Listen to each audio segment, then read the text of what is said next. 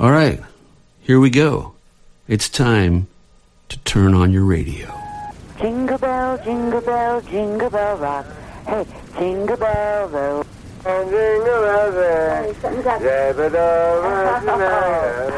Okay, I'm cutting Cook off. Esto es Bienvenido a los 90. Hola a todo el mundo, arranca la histórica segunda emisión de B90 Classic, un espacio exclusivo para los mecenas de Bienvenido a los 90. Por norma general, hablamos mucho de lo que ocurrió en Seattle a finales de los años 80 y a principios de los años 90 en este programa. Comentamos cómo aquellas bandas lograron sacudir la escena y crear una nueva corriente musical que llega incluso hasta nuestros días. Y precisamente de eso quiero hablaros hoy. ¿Dónde está el nuevo grunge? Primero, aclarar que es imposible que haya un movimiento musical idéntico al original de Seattle porque nada es como entonces. Pero lo que sí hay son bandas dispuestas a recoger el testigo y seguir desarrollando ese sonido, tanto de aquella ciudad como de otros puntos del planeta. Hoy vamos a empezar escuchando algunas formaciones de Seattle interesantes, como Virax, que lanzaron su primer EP en 2018 y que además estaba producido por Jack Endino. Dentro de muy poco, Toquemos Madera lanzarán su primer disco al mercado. Su música es muy energética, algo pesada en algunos momentos, y tienen al frente a Saint Shepherd, todo un torrente de energía que dota el sonido de esta banda con un toque soul y funky. Muy recomendable ver las actuaciones en vivo que podéis encontrar en internet, ya que incluso hacen una versión de Led Belly. Arrancamos este programa desde Seattle con Virax, Brown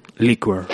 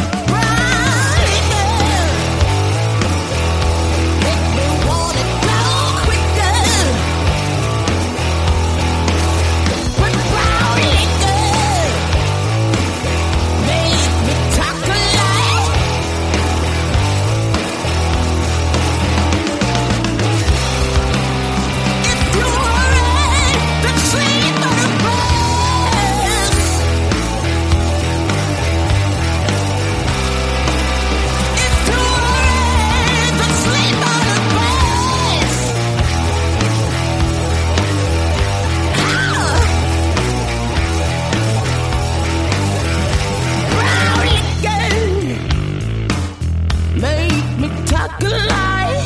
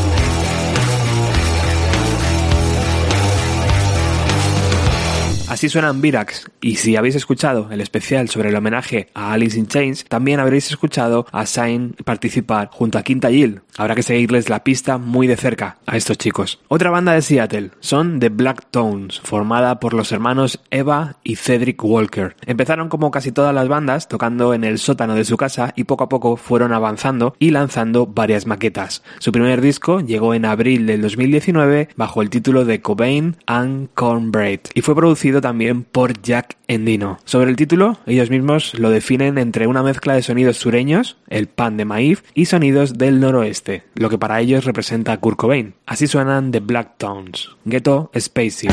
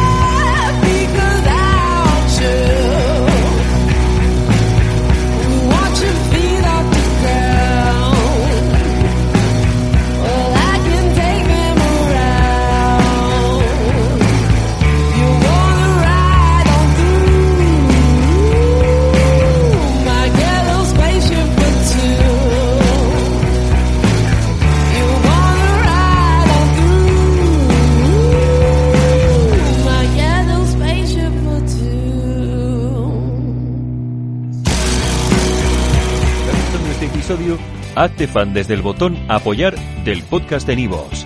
Elige tu aportación y podrás escuchar este y el resto de sus episodios extra. Además, ayudarás a su productor a seguir creando contenido con la misma pasión y dedicación.